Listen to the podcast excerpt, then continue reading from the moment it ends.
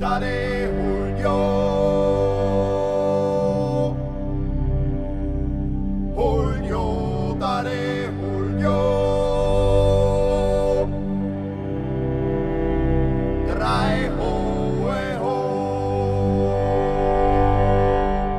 Der Nationalpark Gesäuse Podcast. Der Podcast des einzigen Nationalparks der Steiermark.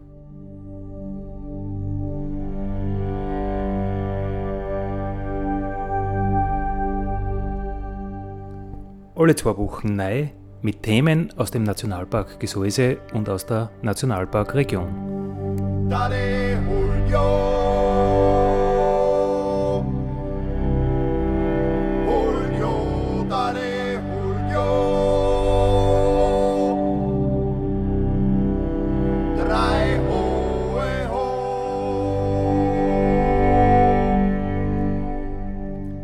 Schön, dass mit dabei seid beim Nationalpark Gesäuse Podcast. Andi Hollinger spricht. Unser heutiges Thema ist Wildnis, die Werte der Wildnis und wer kommt es schöner erzählen, schöner erklären als der Reinhard Beckni vom Wildnisgebiet Dürnstein. Wir hören uns Ausschnitte aus seinem Vortrag Werte der Wildnis an, die er beim Lichtbildgipfel Gesäuse 2017 äh, hat er den Vortrag gehalten. Ja, vielen Dank für die Einladung, Herbert. Äh, Lichtbildgipfel ist vielleicht für mich nicht äh, ganz der richtige Ort, weil es ist ein Wortvortrag, mehr oder weniger. Ich habe zwar Bilder, aber ich möchte mich nicht mit diesen wunderschönen Bildern da messen, äh, die hier ausgestellt sind. Ja, äh, der Wert der Wildnis. Da muss man vorher überhaupt fragen, was ist überhaupt Wildnis? Und wenn man sich das anschaut, in einer naturwissenschaftlichen Definition wird man Wildnis nicht finden. Es gibt also in der Ökologie den Begriff Wildnis nicht. Wildnis ist für uns ein Kontrastbegriff. Der hat immer nur einen Sinn im Gegensatz zur Zivilisation, zur Kulturlandschaft. Dort, wo wir nicht wirken, dort, wo wir nicht tätig sind, das ist Wildnis. Wildnis kann auch wieder entstehen, im Gegensatz zum Beispiel zu Urwald, wo viele Menschen glauben, wenn man nichts tun, wird wieder Urwald draus. Das wird ziemliche Zeiträume brauchen, das werden wir alle nicht erleben. Aber Wildnis wird sofort zur Wildnis, sobald wir uns zurücknehmen und sagen, da machen wir nichts mehr. Und zwar nie wieder. Und so kann zum Beispiel ein Parkplatz oder eine Bergbaufolgelandschaft oder irgendeine Industriebrache im Ruhrgebiet zur Wildnis werden. Sobald wir uns zurücknehmen. Heute aber erzähle ich eher über den Wert einer naturnahen Waldwildnis. So wie wir es im Wildnisgebiet Dürnstein haben oder wie es im Gesäuse Nationalpark oder auch nicht weit von da im äh, Nationalpark Kalkalpen der Fall ist. Wildnis hat also kein Wollen und kein Planen von uns Menschen. Wir müssen uns zurücknehmen und ganz einfach zuschauen, was passiert. Je naturnäher der Ausgangspunkt ist, natürlich der Ausgangszustand ist von einem Gebiet, umso schneller sind wir dort, wie es die Natur ohne uns gemacht hätte. Und je weiter weg von diesem Naturzustand der Ausgangszustand ist, umso länger braucht es halt auch. Das heißt, in manchen Gebieten wird es einige Jahrzehnte dauern, dass richtig wild wird, und in anderen Gebieten, so wie bei Industriebrachen, dauert es wahrscheinlich Jahrhunderte. Aber ganz wichtig ist eben, Wildnis ist Selbstüberlassenheit. Wir nehmen uns zurück und das fällt uns Menschen immer schwer. Wir machen gern was, wir managen. Ich bin zum Beispiel für das Naturraummanagement im Wildnisgebiet zuständig. Nur Wildnis kann man nicht managen. Ja? Sobald man was managt, ist es kein Wildnis mehr. Also ein Traumjob. Ich habe absolut nichts zu tun den ganzen Tag. Ich muss nur zuschauen, dass nichts passiert. Ja? Also leider ist es nicht ganz so ideal für mich, sondern man muss natürlich schon was managen, nämlich die Beziehung zu rundherum, die Außenbeziehungen, die Begehrlichkeiten, die Ansprüche, äh, das rundherum an das Wildnisgebiet, das muss ja wohl gemanagt werden. Ja, ganz wichtig ist natürlich die Frage, es geht um den Wert der Wildnis und wie kann das Ungenutzte überhaupt einen Wert haben. Und das ist eine Frage, die heute in dieser Welt, wo alles monetär bewertet wird, wo alles ein Preisschild hat, ja, wo es immer darum geht, wie viel Gewinn kommt daraus, wie schaut der nächste Quartalsbericht aus. Ja. Wir hören es tagtäglich in den Börsenberichten, es geht immer nur um den Wert. Und da ist natürlich dann schwer oder für viele nicht nachvollziehbar, wie so eine ungenutzte Fläche überhaupt einen Wert haben kann. Und da müssen wir unterscheiden, da gibt es verschiedene Zugänge und verschiedene Betrachtungsweisen. Wir haben einerseits einen praktischen Wert, tatsächlich einen praktischen Wert, der aber ganz wenig nur beachtet wird. Wir nehmen das als selbstverständlich hin, was uns die unberührte Natur auf diesem Planeten liefert und tagtäglich bereitstellt. Und da gibt es ein Wort dafür, ökosystemare Dienstleistung. Ich mag das Wort nicht sonderlich, weil es so eine Verkommerzialisierung der Natur irgendwie ist, aber das ist eine Sprache, die auch die, ich sage immer dazu, die Nutzköpfe, die nur immer die Nutzung und den praktischen Nutzwert und den monetären Wert im Kopf haben, auch noch irgendwo verstehen. Und was sind so ökosystemare Dienstleistungen? Das sind ganz selbstverständliche Dinge. Ja? Eine Luft zum Atmen, ein Regen, der kostenlos vom Himmel fällt, eine Bodenfruchtbarkeit, die uns ermöglicht, dass überhaupt was wächst und dass wir was ernten und dass wir was zum Essen haben. Das sind alles Dinge, die nehmen wir als selbstverständlich hin. Das ist aber nicht selbstverständlich und das muss ins Bewusstsein der Menschen kommen. Zum Beispiel eine ganz absurde Situation, die wir haben, ist der Sauerstoffgehalt in dieser Atmosphäre. 21 Prozent Sauerstoff in dieser Atmosphäre. Sauerstoff ein hochreaktives Gas, das alles oxidiert, mit dem es in Berührung kommt. Und trotzdem ist seit Millionen von Jahren dieser Sauerstoffgehalt in der Atmosphäre konstant. Es hat früher Schwankungen gegeben, auf und ab und so weiter, und es hat sich eingependelt. Und es ist ganz wichtig für uns. Das ist so elementar wichtig, mit ein bisschen weniger Sauerstoff in der Atmosphäre können wir unser Gehirn vergessen. Dann funktioniert das nicht. Und mit ein bisschen mehr Sauerstoff in der Atmosphäre wird es sehr gefährlich, weil nämlich alles jederzeit zum Brennen anfangen kann. Wer regelt das aber? Ja, wer regelt das, dass dieses hochoxidative Gas so konstant ist? Wir wissen es bis heute nicht, wer da die Finger drin hat. Manche sagen ja, dieser Planet ist ein Megaorganismus, die Gaia-Theorie. Gaia von der Erdgöttin her äh, sagt ihm, dieser Planet ist ein riesiger Organismus, der zusammenarbeitet und das Leben überhaupt ermöglicht. Also ganz wichtige Dinge, die in keiner Bilanz aufscheinen.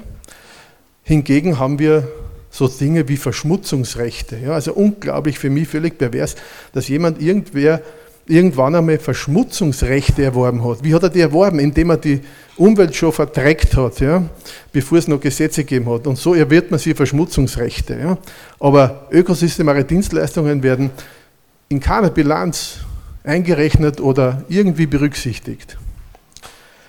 Das müsste sich ändern, damit wir auch weiterhin da auf diesem Planeten leben können. Ja, zum praktischen Wert gehört auch Wildnis als Freiluftlabor, könnte man sagen. Wir können da Dinge lernen, wir können da Prozesse untersuchen, äh, die uns auch in der Bewirtschaftung unserer Kulturlandschaftsflächen, zum Beispiel in unserem Fall für die Bewirtschaftung von Wirtschaftswäldern, sehr, sehr hilfreich sind. Dort sehen wir, wie macht es die Natur, wie können wir die Kräfte der Natur optimal nutzen, um zu wirtschaften, denn wir müssen wirtschaften. Wir sind Menschen, wir dürfen wirtschaften, wir müssen wirtschaften. Niemand will zurück in die Bäume.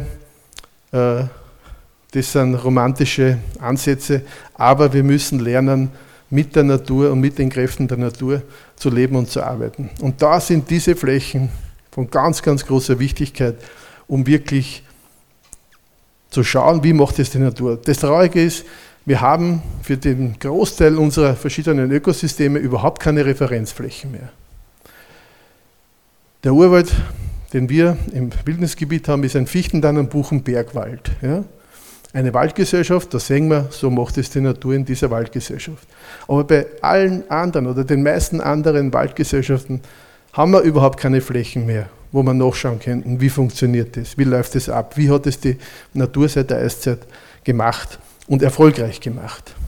Also großes Manko, das wir hier in Europa haben. Ja, die Wildnis ist auch ein Genreservat. Wir haben also Lebewesen in diesen Gebieten, die es woanders kaum oder nicht gibt.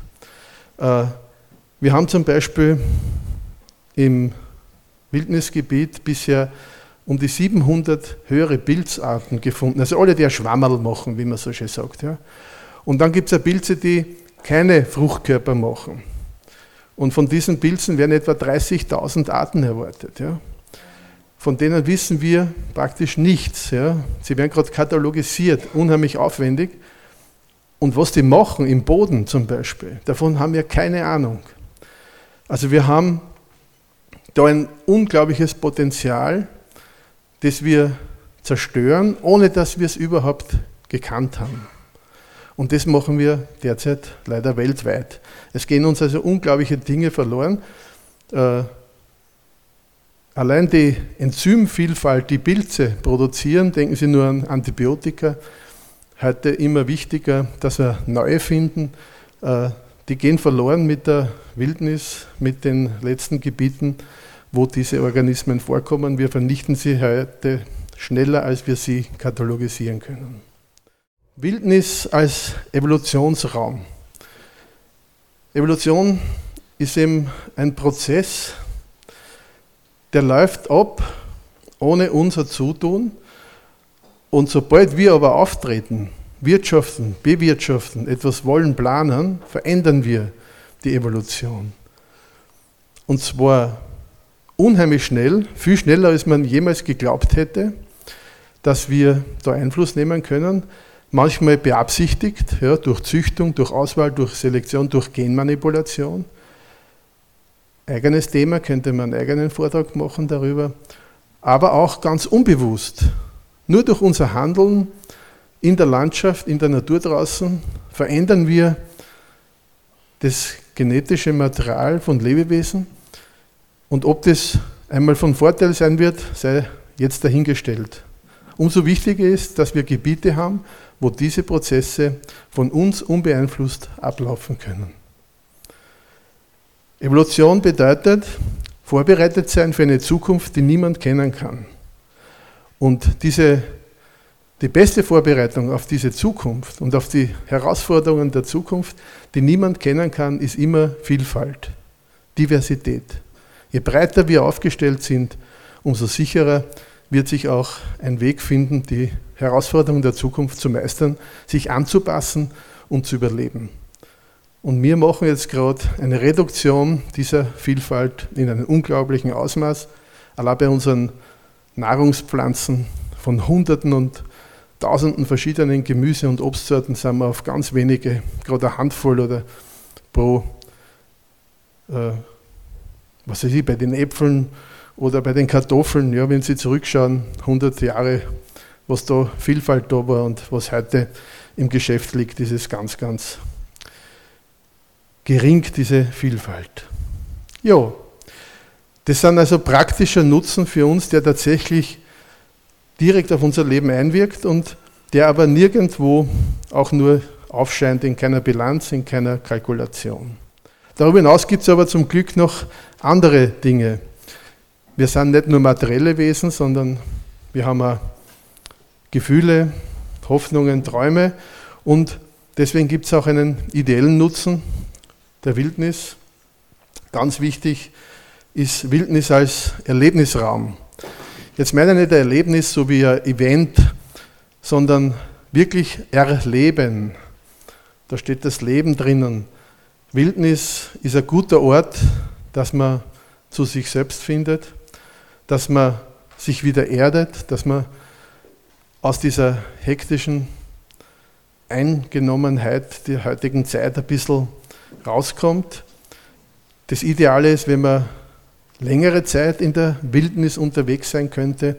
Das ist zum Teil möglich, zum Teil natürlich durch die kleinen Flächen, die wir in Österreich haben, nicht so leicht möglich wie in Skandinavien oder in Nordamerika, wo man wirklich oft zwei, drei Wochen in einem Wildnisgebiet unterwegs sein kann, ohne einen Mast zu sehen, ohne eine Straße zu queren, ohne ein Haus zu sehen. das geht bei uns natürlich schwer, aber ist ganz wesentlich als Erlebnisraum für den Menschen, der sich wieder der Natur hinwendet.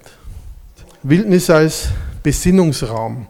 Besinnen auf andere Dinge, nicht nur was uns da tagtäglich beschäftigt, wie die nächste Wahl ausgeht, wie der nächste Quartalsbericht ausschaut, sondern sich wieder besinnen auf die Grundbedürfnisse des Lebens, äh, auf sich selbst, auf die Beziehungen unter uns Menschen zueinander. Das sind ganz wichtige Dinge. In der Wildnis ist es enorm wichtig, diese Verbindung mit den anderen Menschen. Wir hätten in der Vergangenheit, und es ist nicht so lange her, nicht überlebt in der Wildnis, wenn wir nicht als soziale Wesen unterwegs gewesen wären. Ja, und darüber hinaus gibt es natürlich noch einen anderen Wert, ich nenne es den intrinsischen Wert, auch ohne unsere Betrachtung. Auch wenn wir gar nicht hier wären, hätte die Natur, die Wildnis einen Wert. Und dieser Wert hängt nicht davon ab, wie wir den beurteilen, sondern das Leben an und für sich zeigt uns, dass es einen eben intrinsischen Wert hat. Und warum wage ich das zu behaupten?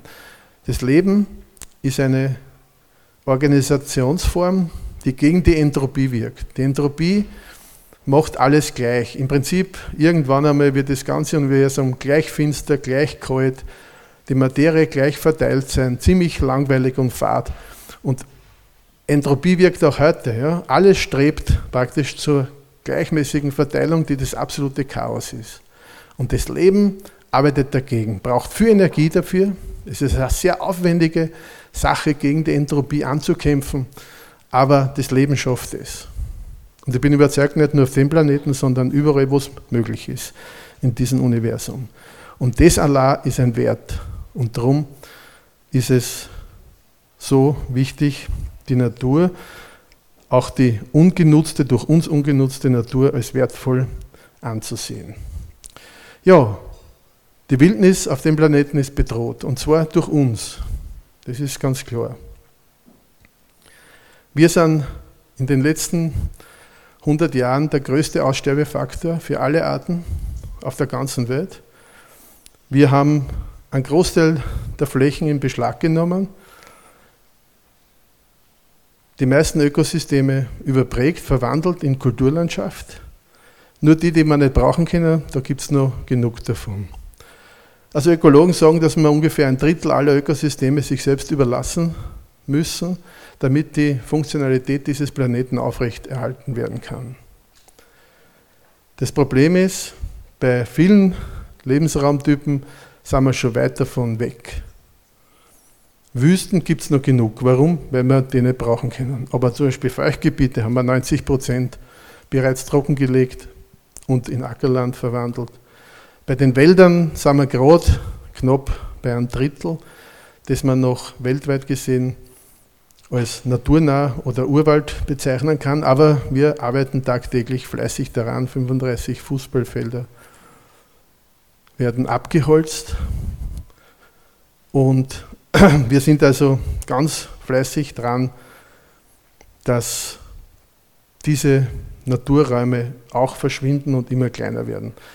In Europa haben wir das schon hinter uns. Wir haben 99,90 Prozent der Wälder umgewandelt von Naturwäldern in Kulturlandschaft oder in Wirtschaftswälder, in Forste.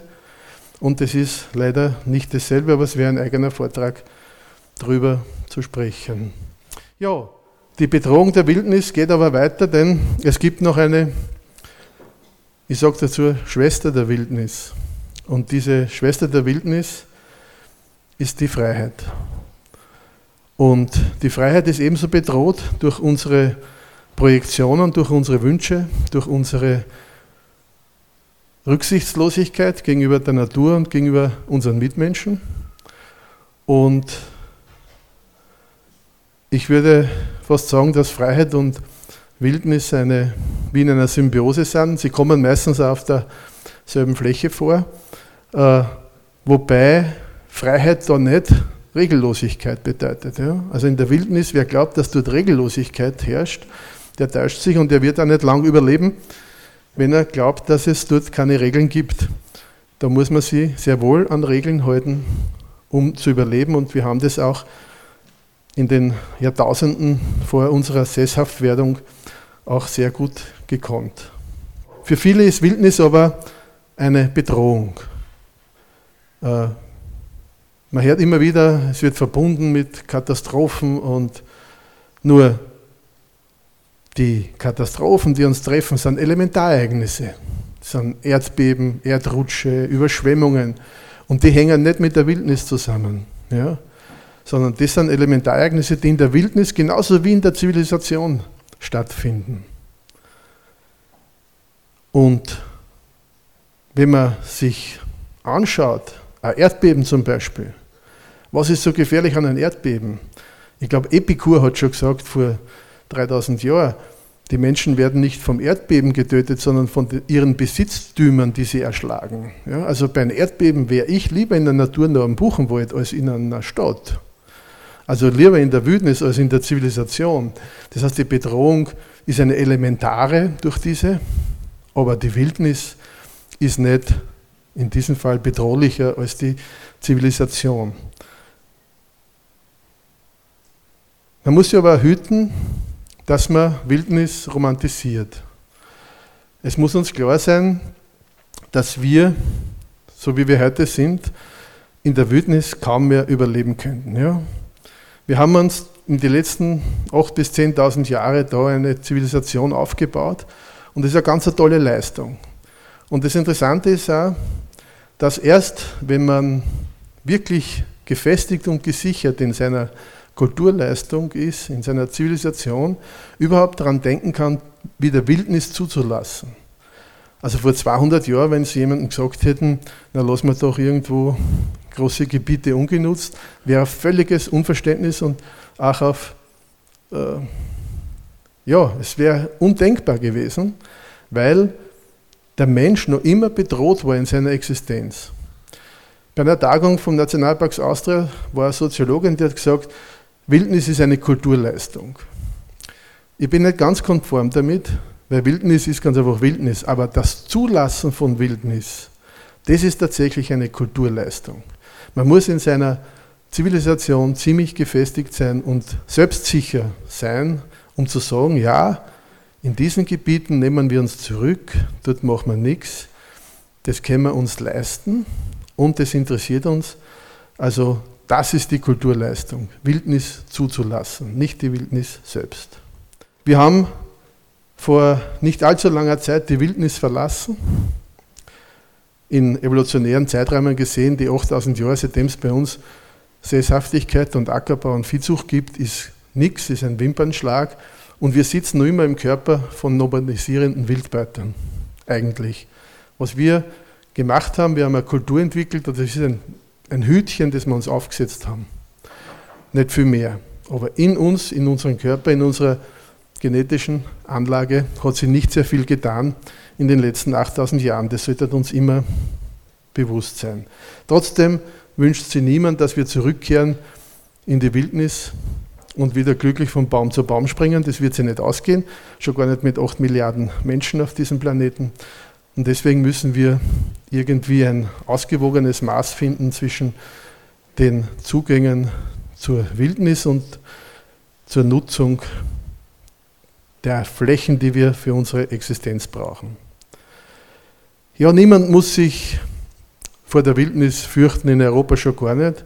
Wildnis ist eine Randerscheinung und es wird auch eine Randerscheinung bleiben. Wir haben in der EU momentan ungefähr ein Prozent der Fläche, die noch als großer Naturraum oder Wildnis gelten kann. Die EU hat ein Programm Rewilding Europe, heißt es. Man will diese Flächen auf 2% ausdehnen, also noch immer keine große Bedrohung für uns hier in Europa. Äh, es muss also niemand fürchten, dass die Wirtschaft zusammenbricht, dass Produktionskreisläufe unmöglich werden, weil wir da und dort ein bisschen mehr Wildnis zulassen und uns zurücknehmen. Wildnis ist ein Rückzugsgebiet.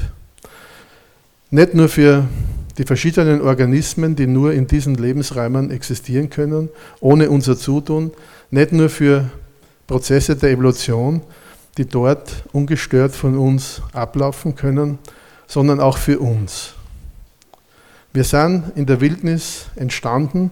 Über Jahrzehntausende haben wir auch hier in Europa in der Wildnis gelebt, erfolgreich gelebt. Die Verhältnisse damals waren ein bisschen ungemütlicher als heute. Das war kein leichtes, auch vom klimatischen her, aber unsere Vorfahren haben das gemeistert. Und ich sage immer, wenn man in die Wildnis zurückkehrt, nur für kurze Zeit und heute geschützt mit super Schuhe und Gore-Tex Ausrüstung und Schlafsack und Zelt und sonst irgendwas, aber trotzdem, wenn man sich dem aussetzt dann passiert etwas mit uns, was ganz Interessantes. Ich nenne das immer eine zellulare Erinnerung. Ja? So wie wenn Sie unsere Körperzellen noch über die hunderten Generationen zurückerinnern würden, wie wir einmal gelebt haben und dass wir dort ein gutes Leben hatten und ein glückliches Leben hatten. Sonst wären wir nicht so erfolgreich gewesen. Ja, und aus diesem Grund plädieren wir dazu, dass wir Wildnis zulassen. Dort, wo es möglich ist, bei uns, auch in Europa, auch in Österreich, dass wir uns zurücknehmen, uns nicht mehr, so wichtig nehmen. Wir sind nicht wirklich das, der Mittelpunkt des Universums.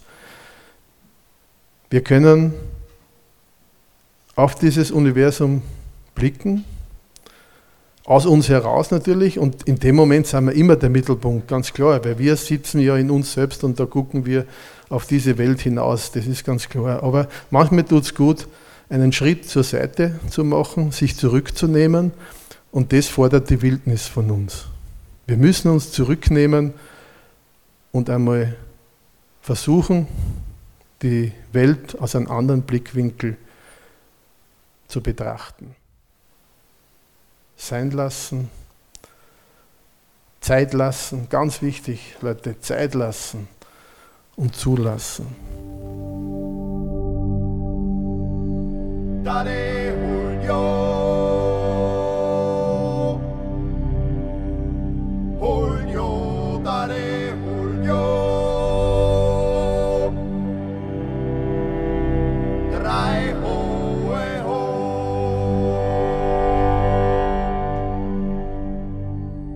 Das war der Nationalpark Gesäuse Podcast für heute.